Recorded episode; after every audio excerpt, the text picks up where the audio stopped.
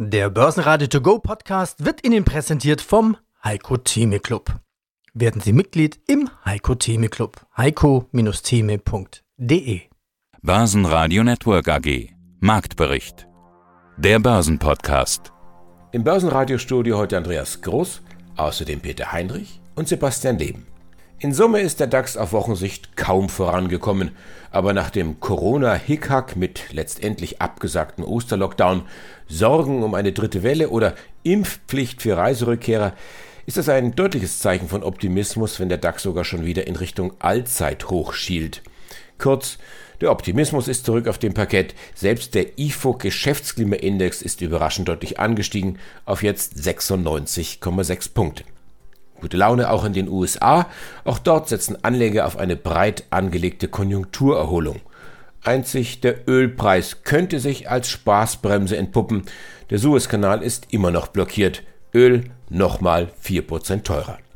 Sie hören im Marktbericht Auszüge aus unseren Interviews mit dem Derivatehändler Atakan Schein von ICF, Ulrich Leuchtmann von der Commerzbank zum teuren US-Dollar, der CEO von Windeln.de Matthias Peukert, dessen CFO überraschend das Unternehmen verlassen hat, außerdem David Hartmann von von Tobel mit überraschenden Informationen von den US-Airlines, Rolf Ehlhardt, der Anlegern dringend rät, in Gold zu investieren, Thomas Timmermann von Tim Invest und der Mallorca-Effekt. Sowie Wolfgang Trier, CEO von Softing und Volker Hüß, CFO von Jung Heinrich.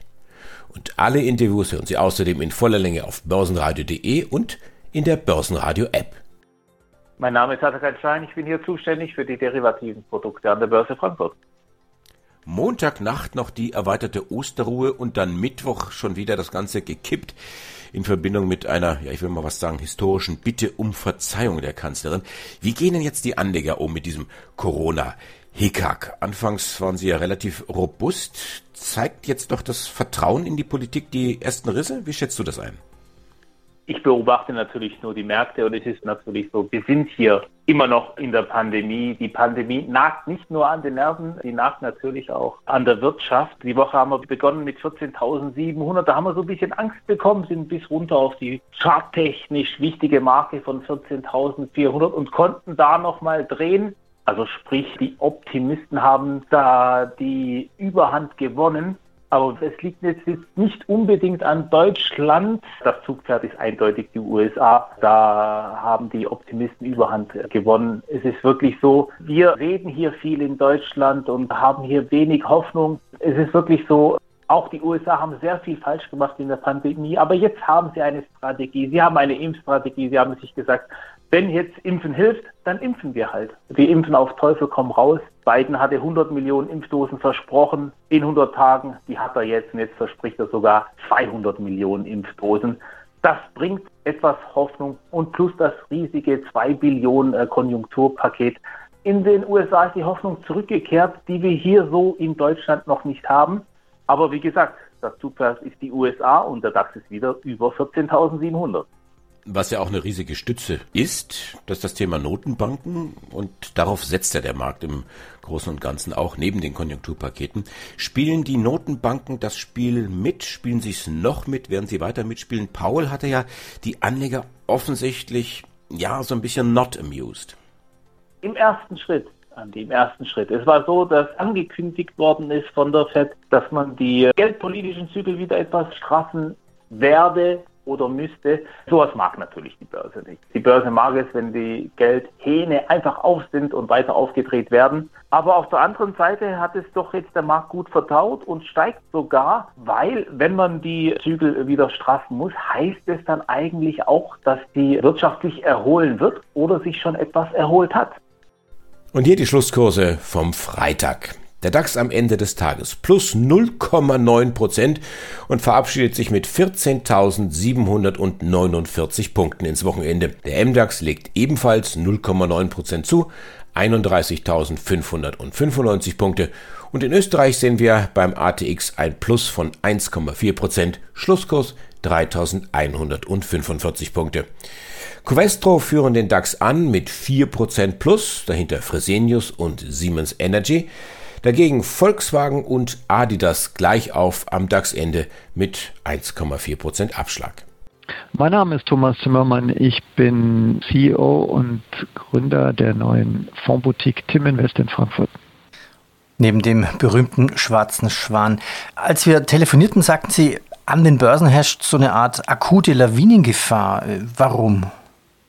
Ja, man hat es eigentlich gestern gesehen, das war eher so ein Schneebrett. Also wir sind ja bildlich gesehen auf so einem Anstieg auf einem Berg nach oben und es ist alles wunderschön, das Wetter ist schön etc. Und dann kommt so ein Schneebrett wie gestern, wo wir dann drei Prozent tiefer plötzlich sind innerhalb von einer Stunde oder zwei Stunden. Und das kann auch mal größere Dimensionen ausmachen, je nachdem, wie weit wir kommen. Denn man darf auch nicht vergessen, wo wir bereits schon sind. Also die 200-Tage-Linie im DAX ist bei 13.200. Die 100-Tage-Linie ist so bei 13.800. Und was ist, wenn es doch Probleme gibt mit der Pandemie? Jetzt sind wir in der dritten Welle, vielleicht kommt sogar eine vierte, vielleicht ist ja wieder irgendwas mit AstraZeneca. Wird das total übersehen und kann der DAX vielleicht dann da sogar auf 10.000 XXX fallen? Also die absolute Crash-Gefahr gibt es immer latent und die ist auch jetzt jede Sekunde da. Und angewendet auf die Pandemie ist es auch klar, sollte eine Mutation X auftreten, gegen die die zurzeit entwickelten Impfstoffe nichts ausrichten können, dann sind wir sofort im Crash, weil natürlich dann sofort überall ein brutaler Lockdown kommt und wir sind quasi zurückversetzt in die Lage von vor einem Jahr, an die wir uns alle noch erinnern können. Das ist eine hypothetische Gefahr, die man einfach nicht ausschließen kann, sollte man auf dem Radar haben.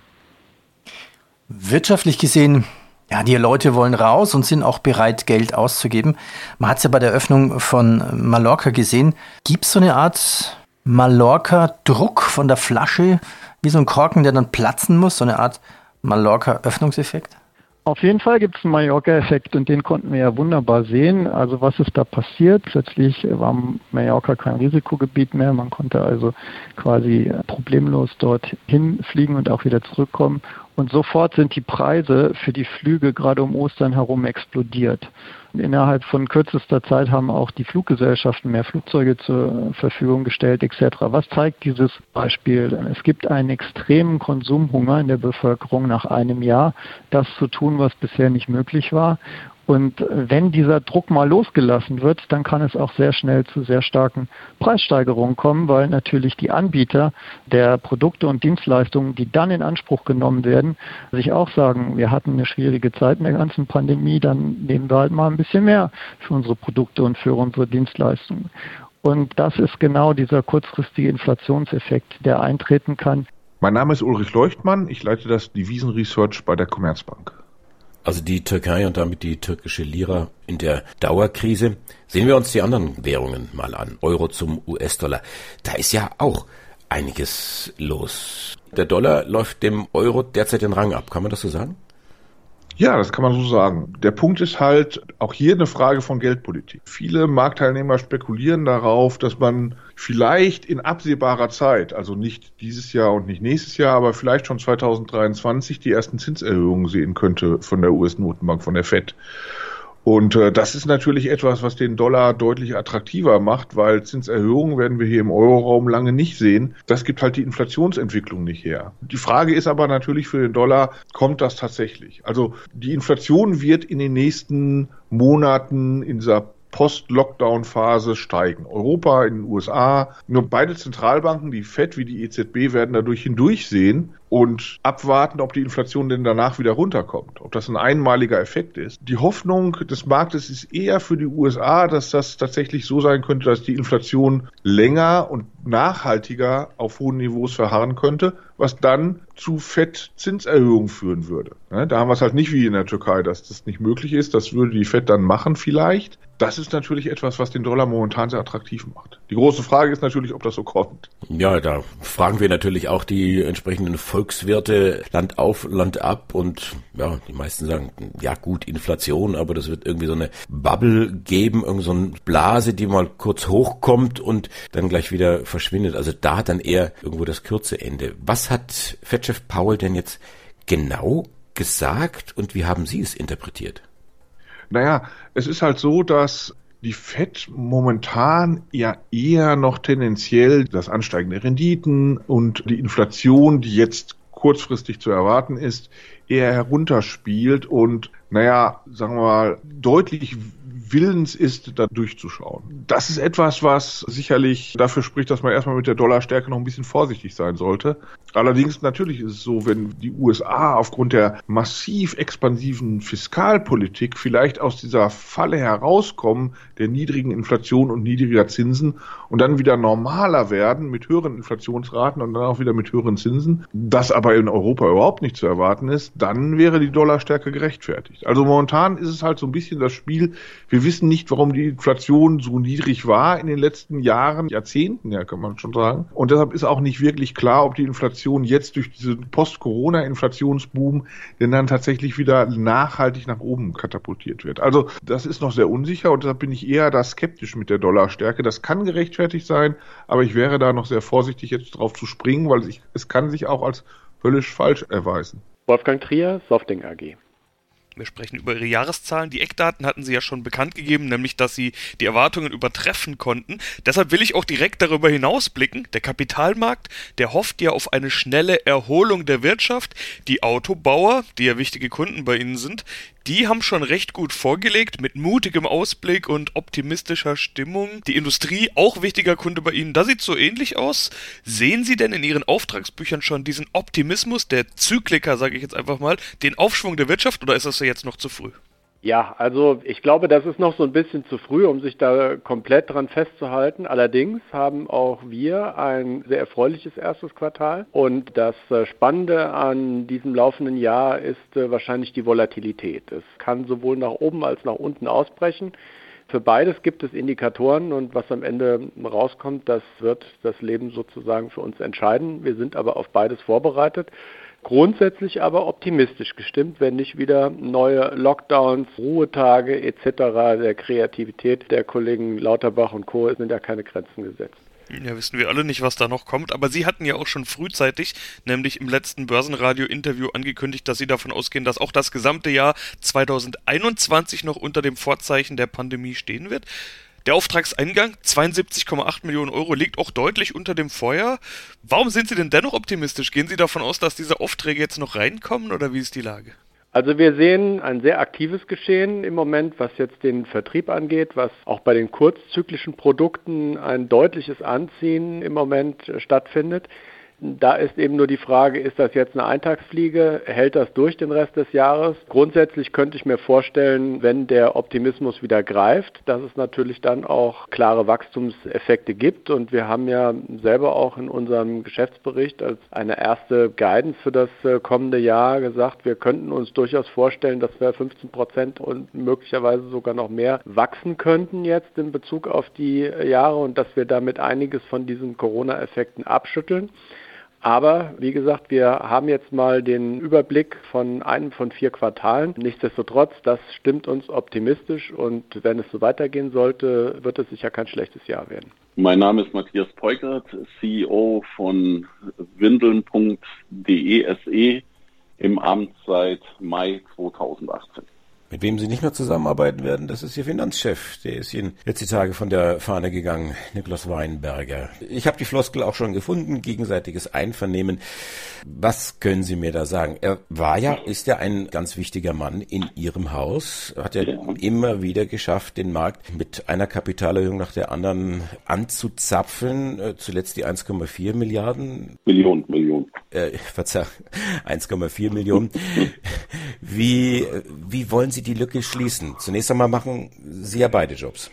Ja, also da ist wirklich kein Geheimnis dann dahinter. Das haben wir auch so nicht gemacht. Also ich weiß gar nicht, wie man es auch anders formulieren sollte, weil es halt einfach so ist. Mit dem Nick Weinberger äh, habe ich jetzt die letzten drei Jahre sehr gut zusammengearbeitet. Ich kann Ihnen sagen, die Kapitalerhöhung hat er nicht alleine sich drum gekümmert, sondern das haben wir immer als Tandem erledigt. Also insofern war ich da schon mit involviert und hatte da auch schon einen ganz guten Einblick und wir haben das immer zusammen gemanagt. Wir hatten auch immer offene Gespräche drum und haben uns ja mittlerweile die Größe der Firma angeguckt und auch mit der Ausrichtung, die sich ja auch klar verändert hat und die sich Richtung China verschoben hat, haben wir uns das halt auch angeguckt und haben dann auch geschaut. Wir haben jetzt natürlich viele Ressourcen, die wir früher in, in, in Europa beziehungsweise in München hatten, jetzt nach China geschickt, weil halt einfach Marketing und so weiter vor Ort sein soll.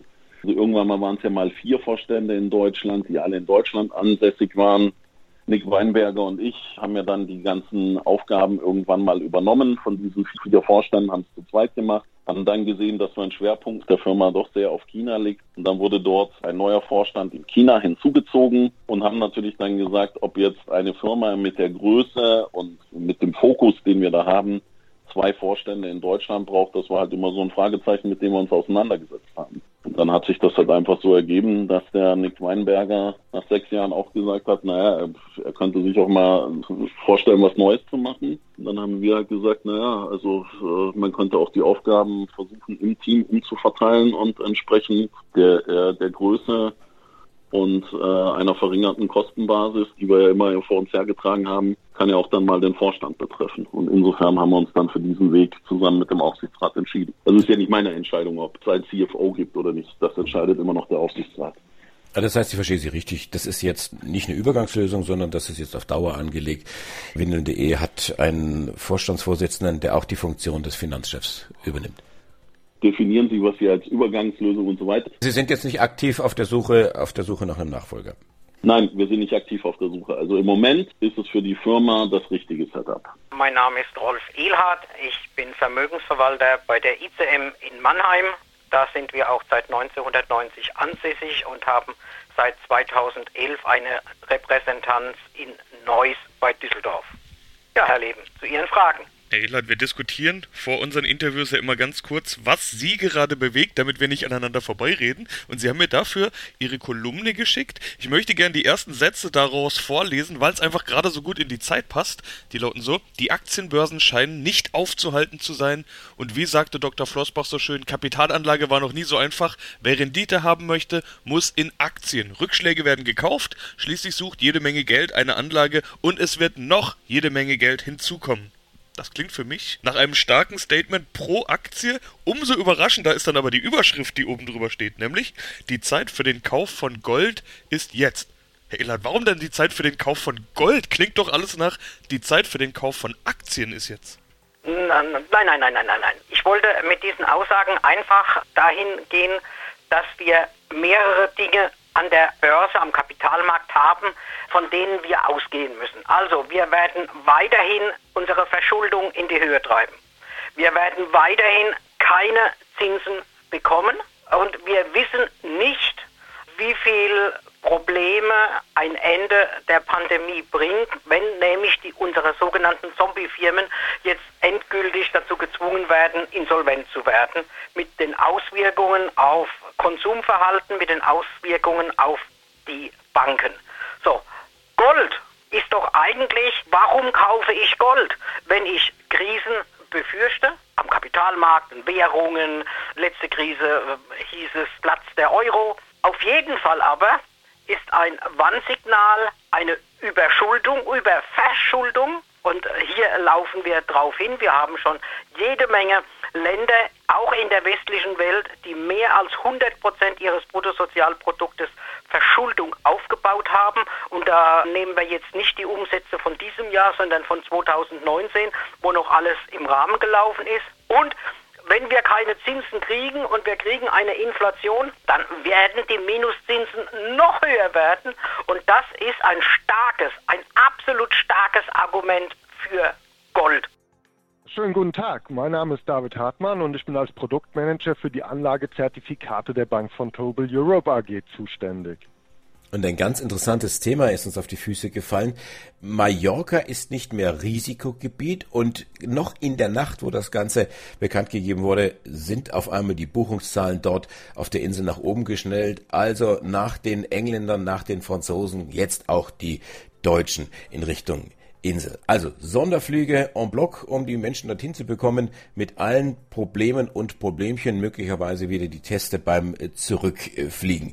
Das ist ja schön und gut, dass das jetzt in Deutschland auch so ist. Aber die Amerikaner sind da schon viel weiter. Kannst du das bestätigen? Ja, es hat zumindest den Anschein. Also grundsätzlich kann man natürlich schon zusammenfassen, dass die US-Luftfahrtbranche natürlich ähnlich stark oder im gleichen Ausmaß von der Corona-Pandemie 2020 betroffen war, wie es eben auch die europäischen Luftfahrtunternehmen sind. Dort waren auch Staatshilfen nötig. Hat, aktuell ist eben ein neues Rettungspaket verabschiedet worden. fast 14 Milliarden US-Dollar. Insgesamt hat jetzt der amerikanische Staat schon 55 Milliarden US-Dollar eben in die US-Luftfahrtindustrie gepumpt und dadurch steigt so ein bisschen die Euphorie. Die Airlines können wieder ein bisschen durchatmen. Und zudem ist auch die Situation in den USA auch anscheinend etwas entspannter, als es hier bei uns in Europa ist. Stichwort Impftempo. Die Buchungszahlen nehmen dort wieder zu. Da hat es eben den Anschein, dass man da schon optimistischer in die Zukunft blickt, dass dort Flugreisen dann auch relativ zeitnah wieder in diesem Ausmaß möglich sein werden, wie sie eben vor Corona waren. Das scheint ja auch so ein ja, generelles Thema zu sein, dass die Flüge innerhalb der Länder, dass das schon wieder einigermaßen anzieht. Gut, jetzt Deutschland sicherlich nicht so, da haben wir die Konkurrenz mit der Bahn, aber wenn man in die großen Länder schaut, nach Australien, nach äh, China oder eben in die USA, das der nationale Verkehr dort wieder anzieht. Ist das jetzt ein Thema, was getrieben ist durch diese Konjunkturprogramme, dass da also auch noch Geld reingeschoben wird, dass das Ganze nochmal befeuert wird? Oder wie ist deine Einschätzung? Ist das eine wirkliche, eine echte Belebung des Geschäfts, die jetzt auch auf Dauer angelegt ist? Oder sind das jetzt nur die Jungs und Mädels, die zum Spring Break nach äh, Miami Beach fliegen? Nee, ich denke, dass es wirklich tatsächlich auch hauptsächlich dadurch getrieben ist, eben, dass in den USA wesentlich mehr geimpft wird und dadurch eben zumindest dann auch Inlandsflüge schon im größeren Ausmaß möglich sein werden wie bei uns. Muss man sich natürlich auch mal in den USA auch die Fläche anschauen. Also von Frankfurt nach Berlin können sie natürlich mit dem Zug fahren. In einem Land wie den USA, da sind natürlich auch Inlandsflüge wesentlich wichtiger als bei uns, denn jetzt äh, mit dem Zug von New York nach Los Angeles, das dauert dann schon etwas länger. Guten Tag, mein Name ist Volker Hus, ich bin Finanzvorstand der Jungheinrich AG in Hamburg. Die Börse hat eine große Hoffnung und das ist, dass sich die Wirtschaft schnell wieder aus der Corona-Krise erholen wird. Dann schaut man besonders gerne auf sogenannte zyklische Firmen und dazu zähle ich jetzt auch einfach mal Sie als unter anderem Gabelstaplerhersteller. Ihre Aktie bildet das schon ab, mehr als vor Krisenniveau. Ganz im Gegenteil, es geht sogar Richtung Allzeithoch. Können Sie das denn schon fundamental bestätigen oder ist das Zukunftsfantasie? Ich habe mir den Auftragseingang angeschaut, da sind wir 3,8 Milliarden Euro über der Prognose, aber doch unter Feuer. Ja, man kann davon ausgehen, dass wenn man dem IWF glaubt, die Prognose ja fürs BIP, also für das Wachstum der Volkswirtschaften in der Welt im Vergleich zum Vorjahr bei 5,5 Prozent liegt. Im Vorjahr waren es ja in 2020 minus 3,5 und auch in der Eurozone im vergangenen Jahr 2020 mit minus 7,2 ist die Prognose vom IWF aktuell bei 4,2 plus, auch in Deutschland mit 3,5 plus. Und die Vergangenheit hat belegt, dass unsere Industrie in Zeiten, in denen die Volkswirtschaft wächst, natürlich auch wächst. In der Regel wachsen wir auch über dem Niveau des BIP und ich glaube, das ist das, was derzeit auch in dem Börsenkurs sich reflektiert. Also eine positive Entwicklung wird nach vorne gesehen und ich kann sicherlich sagen, dass wir einen sehr, sehr ordentlichen Start in 2021 hatten und sind recht zufrieden mit dem aktuellen Verlauf auch nach hinten wollen wir noch schauen. Wir sprechen ja schließlich jetzt über Ihre Jahreszahlen. Im letzten Interview hatten Sie gesagt, dass, Zitat, Jungheinrich vernünftig durch die Krise kommen wird. Für 2020 haben wir einen Umsatzrückgang gesehen von minus 6,5 Prozent. War 2020 aus Ihrer Sicht dennoch vernünftig? In Summe sind wir mit dem Jahr 2020 sehr zufrieden. Selbst bei einem Umsatzrückgang von 6,5 Prozent ist ja ein nachhaltig gutes EBIT erreicht worden.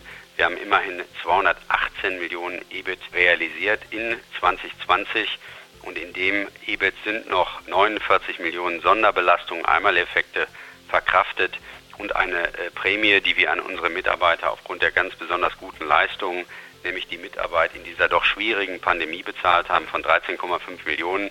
Insofern sind wir mit dem Ergebnis und dem EBIT-ROS von 5,7 Prozent sehr zufrieden. Das ist ein ordentliches Ergebnis. Wenn man mal die Gesamtumstände betrachtet, kann ich sagen, wir sind gut durch die Pandemie gekommen. Ursächlich ist natürlich auch nach meinem Dafürhalten, dass das gesamte Team im Krisenmanagement sehr, sehr gut gearbeitet hat und dass vor allen Dingen, das ist extrem wichtig, die Supply Chain gehalten hat. Das heißt, wir waren permanent 2020 in der Lage, auch zu produzieren. Keines unserer Werke hat stillgestanden. Wir hatten nur minimalst äh, Kurzarbeit eigentlich wirklich zu vernachlässigen. Also ja, in der Rückschau kann ich sagen, das war ein sehr ordentliches Jahr und wir sind mit dem Ergebnis im Vorstand, auch im Aufsichtsrat, doch sehr zufrieden. Das Team vom Börsenradio sagt jetzt Dankeschön fürs Zuhören, wo immer Sie uns empfangen haben. Mein Name ist Andreas Groß. Börsenradio Network AG. Marktbericht. Der Börsenpodcast. Der Börsenradio To Go Podcast wurde Ihnen präsentiert vom Heiko Theme Club. Werden Sie Mitglied im Heiko Theme Club. heiko-theme.de